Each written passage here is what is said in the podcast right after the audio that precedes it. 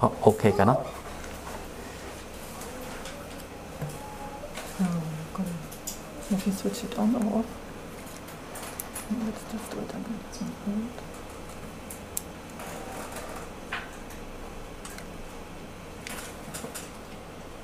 はい、すいません。ちょっと 機械の ことですけど、でも本当にいつも OMF のこと、また私たちのことを覚えて。いただいて本当に感謝です。特にさっき先生、小屋さんから、えっと、の祈りの中で新任宣教師、新しい宣教師が入国できることも本当にすごく感謝なことです。3月から今までだいたい9人の新任宣教師が入国して、そして子どもたちも5人が入国しました。そして7月、8月、また10人の宣教師と11人の子どもが日本に来ることが予定しています。だから続けてその宣教師たちの生活が日本の生活になれるまでぜひ続けて祈ってください。特に子どもたちが日本の学校とか日本の生活について慣れるまで時間かかるということでぜひ祈ってください。そして今日また一緒に神様の御言葉を考える時間を与えてくださることもとっても感謝です。今日のテーマは光になるというテーマです。昨年の夏休みの間ホタルを見るために雨量郡ルマータ町のホタルの里を訪ねてきました。じゃあ、パワーポイント。はい。どうやって数えるかわからないですが、掲示板に昨晩は500匹のホタルを確認したという掲示がありました。たくさんのホタルが自分の光を点滅され点滅させながら美しく輝いている光景を見ていると温かい感動的な気持ちが心の中に湧いてきました。輝いている光は暗闇の中に強い光が現れたような目を開けていられないほどの眩しい光ではありません。柔らかくて高やかな緑っぽい光です。その柔らかい柔らかい柔らかい光を持ったホタルたちがあちこち飛んでいる姿は私たちに平安な気持ちを与えてくれます。ある御言葉が思い出されました。さっき司会者から読んでいただいたペテロの手紙第一特に2章9節を思い出しました。かしあなた方は選ばれた種族王である祭司聖なる国民神のものとされた民です。それはあなた方を闇の中からご自分の驚くべき光の中に召してくださった方の栄養をあなた方が付け知らせるためです。その御言葉がとても有名だと思います。でもペテロが示している驚くべき光がどういう光なのかはっきりとは分かりませんが眩しいほどのものではなく平安を与えるものではないかと思われます。聖書に書いてある救いというのは闇の中から平安がある光に入るということです。確かにこの世界の国々の状況を見れば見るほど暗闇のような物事がすごく多いのではないでしょうか。そして暗闇といえば示しているのは罪または罪の結果です。私たちクリスチャンの使命は神様神様からいただいた闇の中から平安がある光に入るという素晴らしい体験を他の人々に付け知らせることです。ペテロが語っているのは私たちがそれを付け知らせるため神様から4つの身分をいただいているということです。選ばれた種族王である祭司聖なる国民神のもととされた民という4つのアイデンティティです。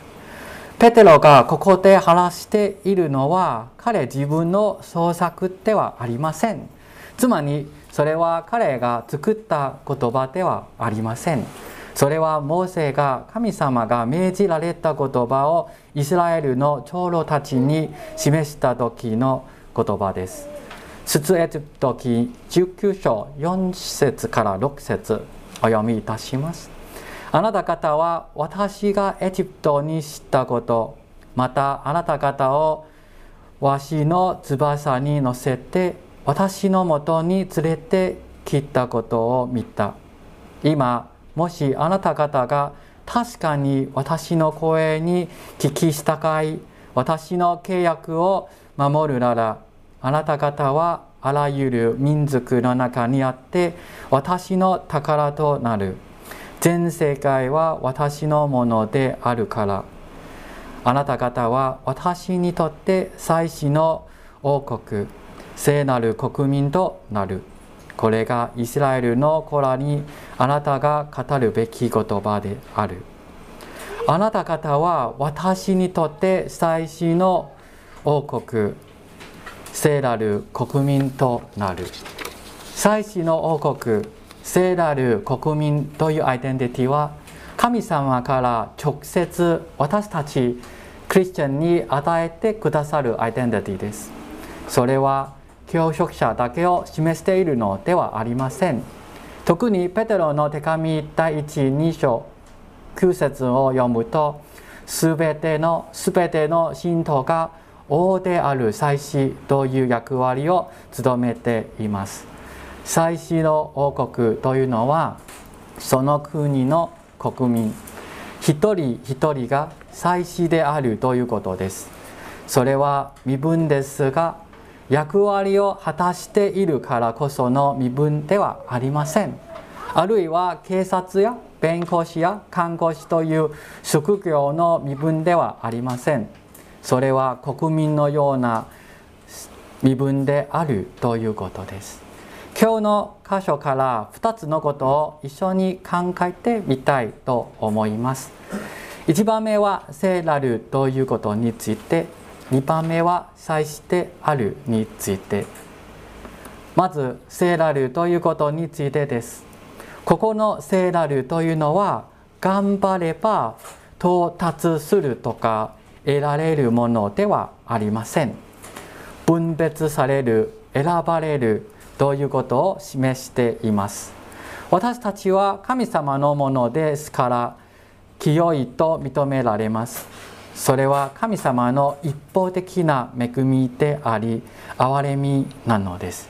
ペテロの2章の中でそういうメッセージを語っています。実はイエス様の教えを見ると頑張って立法を守ることはとっても良いですが完全になりたいならそれだけでは足りないのです。もし聖書を持っているならばぜひマタイの福音書19章16節から22節のところを開いてみながら一緒に考えましょう。マタイの福音書19章16節から22節。そこである精霊とイエス様の会話を書いてあります。私今読むのは20節から22節のところですね。この精霊はイエスに言った。私はそれらすべてを守ってきました。何かまた欠けているのでしょうか？イエスは彼に言われた。完全になりたいのなら帰ってあなたの財産を売り払って貧しい人たちに与えなさい。そうすればあなたは天に宝を持つことになります。その上で私に従ってこなさい。精霊はこの言葉を聞くと悲しみながら立ち去った。多くの財産を持っていったからである。この前の話はその精霊も全ての立法を守りました。全ての日本の要求を満足したではないかという話がありましたんですけどでもイエス様から言ったのは完全になりたいなら私に従ってくださいということです。完全になりたいなら必要なのは恵みを受け入れられる心です。完全になりたいなら必要なのはこのようにあるたくさんのものを持つことより天に宝を持つことを望むという心です。そしてイエス様に従うことが重要です。その精霊は自分が持っている多くのものつまり多くの財産や能力そして権力を手放すことができないので悲しみながら立ち去りましたなぜ多くの財産や能力権力手放すことがそんなに難しいのかというとその財産能力権力を通して自分の力で何かを達成するという高慢感のせいではないでしょうか？自分の努力を通して何かできるという考え方はただの恵みを受け入れることの一番大きな賜物です。けれども多くの財産や能力権力を持っている人は救われないということではありません。イエス様が弟子たちにこう言いました。それは人にはできないことですが、神にはどんなことでもできます。難しいには難しいですが、神はどんなことでもおできになる方です。ただ私たちはもっと謙遜にならないといけないのです。さらに続けて次の箇所を読むと注目すべき点が目に留まりました。その16章のところで弟子たちは吸ってる大会みたいなことを行っていると感じました。弟子たちはイエス様の教えを理解できなく自分の希望が叶うと勘違いしたのではないでしょうか？吸ってる大会という言葉は私が作った言葉ですがそれはペテロが意味していることではないんでしょうか？自分が全てのことを捨てて一番偉いということを言いました。19章の27節そう書いてあります。その時ペテロはイエスに言った。ご覧ください私はすべてを捨ててあなたに従ってきました。それで私は何をいただけるでしょうかその精霊は捨てるのはできないということからペテロの答えは自分が全て捨ててそして何がいただけるのかということを考えています。ペテロは自分は他の誰よりも多く捨てているので他の誰よりも多くもらえるはずですよねと言っているのです。捨てる大会とか奉仕頑張る大会とかクリスチャン歴大会などは意味がないことだと気がつきますが他の人と比べてみたいという癖はなかなか直さなく直さな直さないかもしれません。マタイの福音書を読むと弟子たちのそういう姿がよく見られます。マタイの福音書18章1節その時弟子たちがイエスのところに来ていった。天の御国では一体誰が一番偉いのですか？誰が一番偉いのですか？弟子たちが関心しているのは賞をいただく。誰が一番偉いということですね。イエス様は弟子たちの心を分かります。そしてイエス様は一体何を弟子たちに教えたいのでしょうか。それを理解するにはもっと先の段落まで読む必要があると思います。特に18章から20章16節までが一体誰が一番偉いのですかという質問に対する答えではないでしょうか。この部分を読めば御国の基準は権威でも知識でも労力でもなくただの恵みと憐れみだということが分かるようになると思います。その精霊の会話もそういう答えの一つ部分ではないでしょうか。この段落の最後の部分はブドウ園の道路者の例えと言われています。これはすごく有名な箇所でです。何が有名かというと解釈の難しさです。今日詳しく見ることはできませんが16節に注目したいと思います。このように後のものが先になり先のものが後になります。実はマタイの福音書19章30節でも同じような言葉をイエス様が語りました。しかし先にいる多くのものが後になり後にいる多くのものが先になります。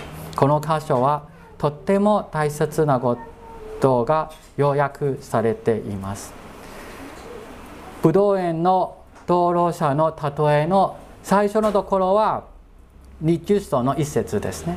なかなか19章の30節を読むことがしないままで20章の一節から続けて読んでそして16節はそののそれは最後の要約だと思いますが実は19章の最後のところも同じ言葉が書いてあります。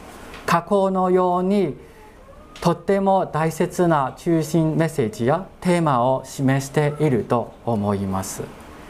武道園で最初から働いている人は不満を持っていったのでその主人に文句を言いましたその主人は不公平だという意見ですなぜかというと働いた時間の長さによって評価すべきである。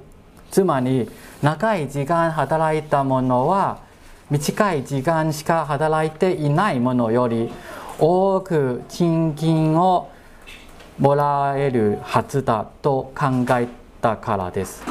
しかし主人の役職は朝早くから武道園に入って働いた人も夕方最後の最後に入り少ししか働かなかった人も賃金は同じよう同じということでした救いや天国の約束も同じですクリスチャンになって長くても短くてもあるいはたくさん奉仕をしてもしなくても約束されたものは同じです。誰がが誰かより偉いということはないのです。ここで質問です。この物語の中で文句を言っている人は次の日またこの武道園に働きに来るでしょうか？来ないでしょうか？来ない人もいるでしょうねなぜかというと主人は不公平だと感じているのですから行きたくないよと思ってしまう可能性が高いと思うからです。私たちにもそういう思いに襲われる可能性があります。長い間奉仕をしたのにとかです。奉仕の苦労ばっかりを数えるではなく恵みに目を留めることは止めることを高いに覚えましょう。逆に最後の最後に武道園に入って働いた人々は次の日早くから武道園に入り喜びと感謝を持って働き始めるのではないでしょうか。素晴らしい恵みを体験したからです。私たちもよく神様からの素晴らしい恵みを数えましょう。光になるということは光を比べるということではありません。争うことでもないはずです。光になるというのは聖なる国民というアイデンティティを表すことです。聖なる国民というアイデンティティは神様が直接私たちクリスチャンに与えてくださる身分ですから比べる必要がないのです。そして光を隠す必要もないのです。私たちが神様の福音を受け入れると心の中そして行動や選択が少しずつ変化していきます。その変化は光によるものです。何かをしようとするとき何かを語ろうとするとき私たちが霊的に成長すればするほど物事に対する考え方や態度がこの世の価値観から聖書の価値観に変わっていくように見えます。2番目。2番目は祭してあるについてということです。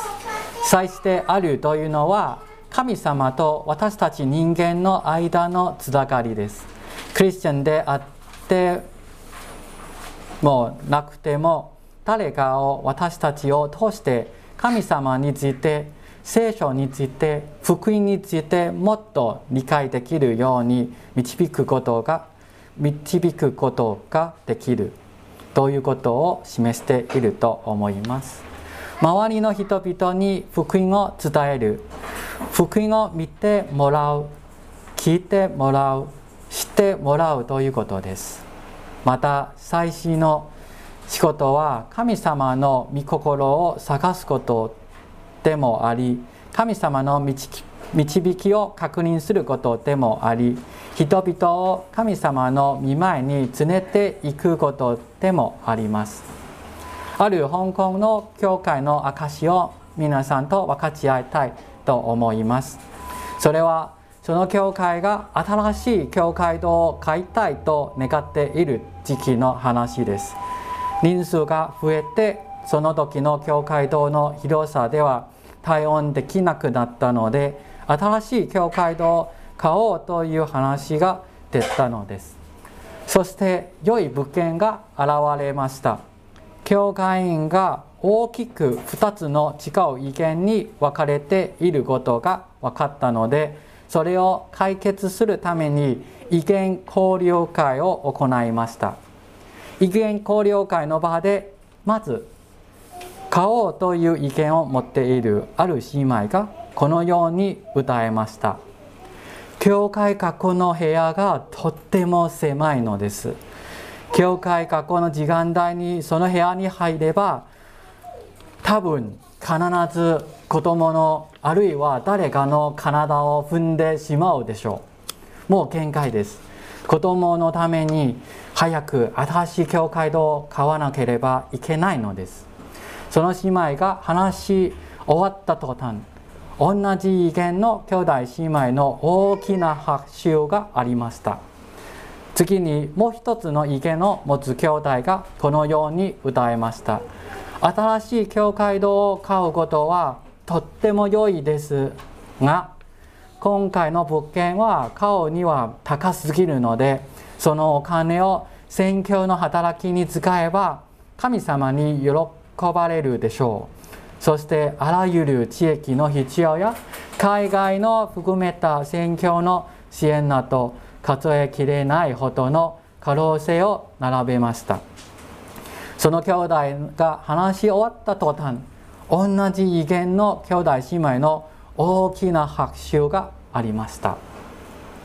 大騒ぎになり話せば話すほど対立の気分が熱くなっています。そこで主林牧師がその意見交流会を中止させました。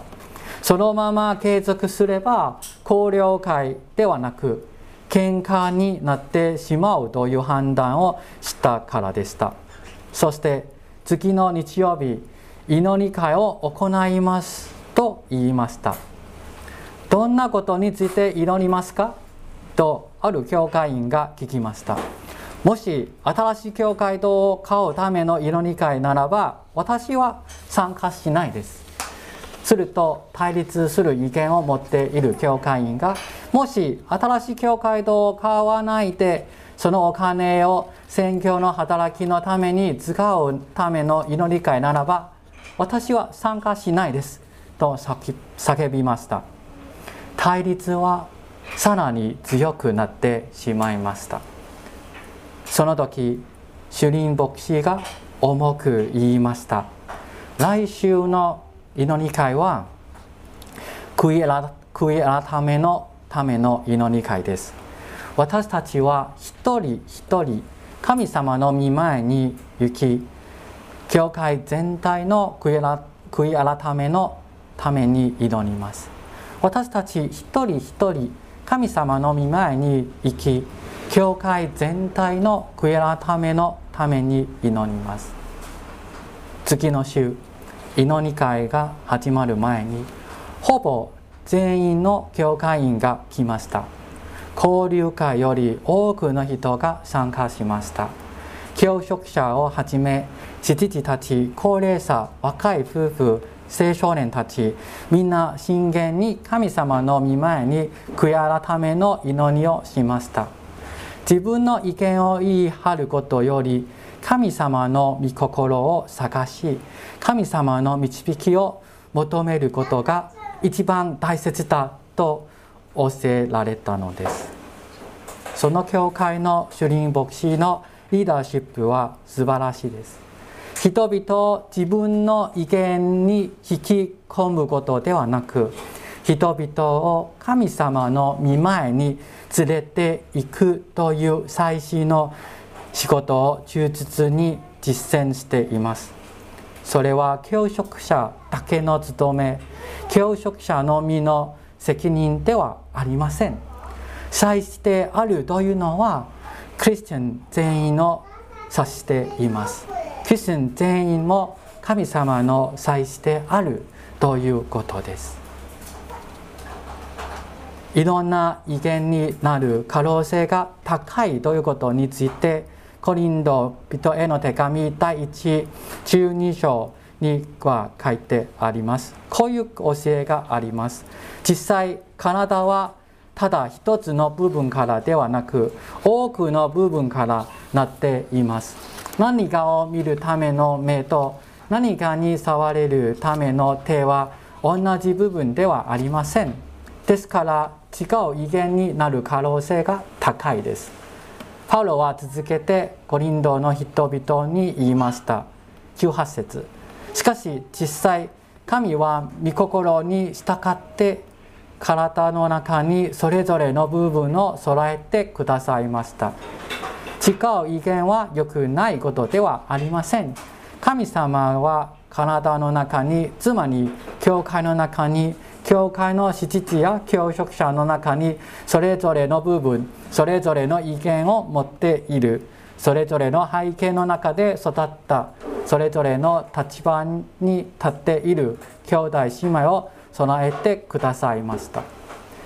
20節実際部分は多くあり体は一つなのです。目が手に向かってあなたはいらないということはできないし頭が足に向かってあなたたちはいらないということもできません。威厳や立場が使っても同じ体に属するのです。神様に従い神様の指示によって働きます。大切なのは神様の御心です。大切なのは神様の御心です。そして25節それは体の中に分裂がなく各部分が高いのために同じように配慮し合うためです。意見や立場が違っても各部分が高いのために同じように配慮し合うためです。教会の中で宣教師しつつ教会のそれぞれ背景や背景や立場が違うからこそ違う意見を持っていることがよくありますが大切なのは一緒に神様の御前に行き神様の御心を求めることです。ホタルの話に戻りたいと思います。ホタルの光には意味があるのがホタルの葉行は一般的にオスとメスの出会いのためと考えられました。しかしその必要はない初の産卵を終えたメス。さらにはさなぎや幼獣卵までもが光を発します。最近の研究によるとホタルはお尻を発光させることによって仲間に自分の居場所を知らせるなどのコミュニケーションをとっているのだそうです。具体的にはホタルは光の点滅によって個体個体の間でコミュニケーションをとっているということです。教会の中でのコミュニケーションはとても大切なことです。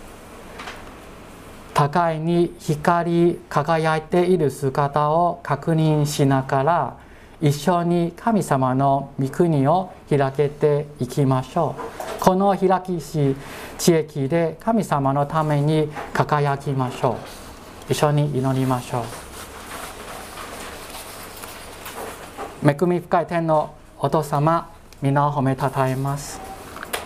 あなた方は選ばれた種族王である祭司聖なる国民神のものとされた民というアイデンティティを与えてくださることを感謝いたします。神様私たちがこの暗闇のような世の中で神様の光をいただいてそして神様の光に入ることができて本当に感謝いたします。神様私たちが自分の力でその光を発光することではなく本当に神様の光が私たちの心の中に精霊を通して表しているということが感謝いたします。続けてこの地域の中で私たちの居場所のところで輝いていくことができるように助けてください。また光である光になるということは私たちの教会の中でコミュニケーションをよくとよく取ることができるように助けてください一つの光ではなくたくさんの小さな光が一緒一緒にいることまた一致になってからもっと大きな光に輝くことができるように助けてください。感謝つつ救い主イエス様の皆によってお祈りいたします。アーメン